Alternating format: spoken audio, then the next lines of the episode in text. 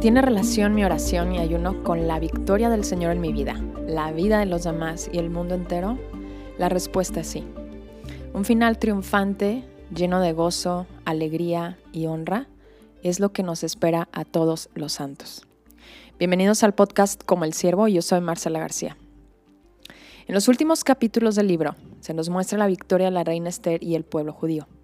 Esta victoria se debe al plan providencial que Dios tenía específicamente para la vida de Esther y obviamente las decisiones sabias de esta reina al reconocer a Dios como el supremo soberano antes de actuar y aceptar la voluntad de Dios fuera cual fuera. Sus palabras en el libro que leímos fue, ayunad por mí y no comáis ni bebáis en tres días, noche y día. Yo también con mis doncellas ayunaré igualmente y entonces entraré a ver al rey aunque no sea conforme a la ley. Y si perezco, que perezca. Y el resultado de este clamor, y ser ella utilizada como un instrumento por Dios, resultó en un final de gozo, alegría y día de placer para ella y los judíos. Mardoqueo reemplazó el lugar de Amán y se convirtió en un príncipe de Persia. Todos los bienes que Amán tenía fueron dados a Mardoqueo y todos los hijos de Amán y los enemigos de los judíos fueron vencidos. Hubo tanto respeto a la raza judía que muchos se empezaron a convertir en judíos adorando al único Dios verdadero. Y estos triunfantes acontecimientos históricos fueron escritos y guardados hasta el día de hoy entre los judíos como la celebración de Purim. Este es un día de conmemoración en que se recuerda lo que Amán quiso hacer hacia ellos, que buscó destruirlos y echó suerte para señalar el día de su destrucción. Pero cuando Esther vino la presencia del rey, el rey ordenó que todo ese mal recayera sobre la cabeza de Amán y sus hijos y ellos fueran colgados en una horca. Una historia de triunfos, gozo y alegría como esta historia de Esther puede ser nuestra vida.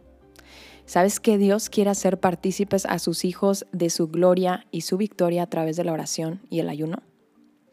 ¿Y cómo es esto? Mi oración está relacionada con la victoria del reino de Jesucristo aquí en la tierra.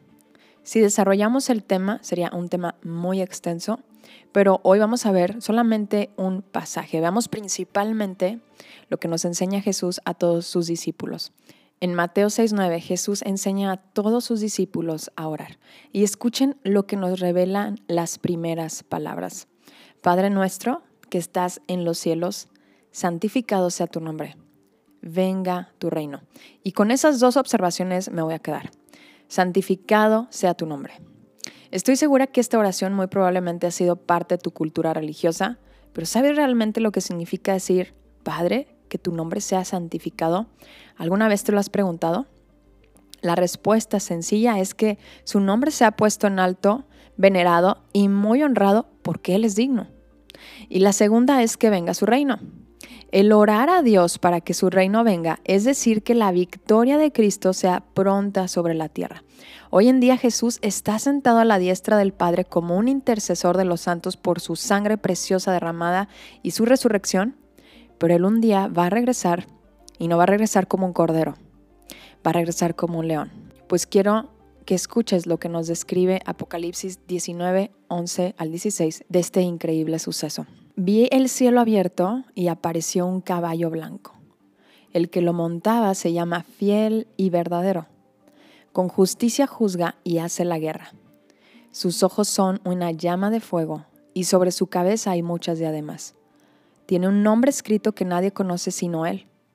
Está vestido de un manto empapado en sangre y su nombre es el Verbo de Dios, Jesús. Los ejércitos que están en los cielos vestidos de lino fino, blanco y limpio, observan esa pureza, esa luz. Los seguían sobre caballos blancos.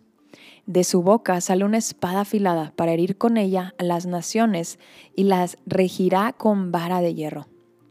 Él mismo pisa el lagar del vino del furor de la ira de Dios Todopoderoso. En su manto y en su muslo tiene un nombre escrito, Rey de Reyes y Señor de señores. Y ese es Jesús. Este es un pasaje tan poderoso hablándonos de la victoria de Cristo cuando venga a reinar por siempre. Y los que siempre lo rechazaron estarán eternamente separados de Él. Estos pequeños versículos que leí son solamente un fragmento de la gloria que viene por la oración de los santos. Y quiero que escuchemos otro pasaje acerca de la oración de los santos en Apocalipsis. Es súper interesante y también de un extenso estudio, pero quiero que lo veamos sencillamente hoy. Otro ángel vino y se paró ante el altar con un incensario de oro, y se le dio mucho incienso para que lo añadiera a las oraciones de todos los santos sobre el altar de oro que está delante del trono. De la mano del ángel subió ante Dios el humo del incienso con las oraciones de los santos. Ojo, que aquí el ángel tenía el incensario, le puso este incienso y el humo de las oraciones de los santos subió hacia Dios. Y luego observen lo que dice. Después el ángel tomó el incensario, este incensario lleno de las oraciones y el incienso, y lo llenó con fuego del altar. Y este mismo incienso lo arrojó a la tierra y hubo truenos, ruidos, relámpagos y un terremoto. Este fue el efecto de la oración de todos los santos. Señor, venga tu reino. Señor, venga tu reino. Señor, venga tu reino.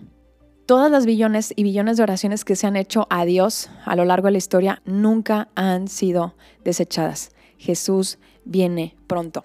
El leerte estos versículos tan impactantes es para que tengas comezón de estudiar la palabra de Dios, es para que tengas eh, un deseo de, de saber más acerca de Dios, porque realmente Dios se revela a sí mismo a través de su misma palabra y Él quiere revelarse a ti.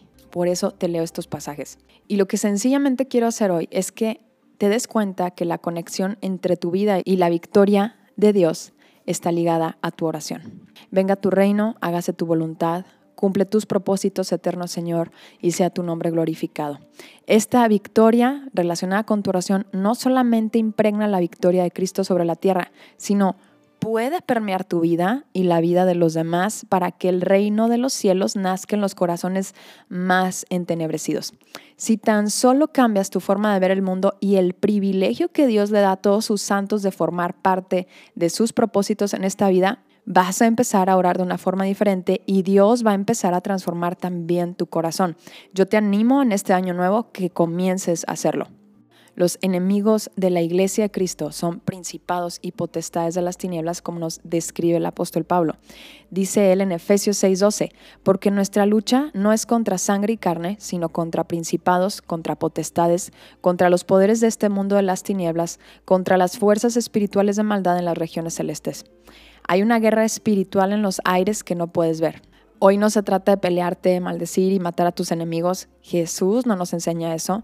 Al contrario, Jesús nos enseña que oremos por nuestros enemigos y les hagamos el bien. Nuestra lucha es contra el reino de las tinieblas.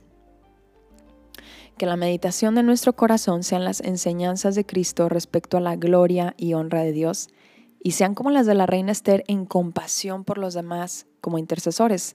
Sus palabras fueron ¿Cómo podré yo ver el mal que alzará mi pueblo? ¿Cómo podré yo ver la destrucción de mi nación? Y si meditas en esto, puedes pensar en personas que están a tu alrededor, que no has ni siquiera intercedido por ellas. ¿Cómo podrás ver tú su destrucción por su pecado? El reino de Cristo viene pronto y todos esos compañeros que sabes que viven en una vida en rebeldía a Dios, van a ser condenados como lo dice la Escritura. La gran batalla de hoy no se pelea con espadas, sino con el Evangelio de Jesús crucificado y resucitado.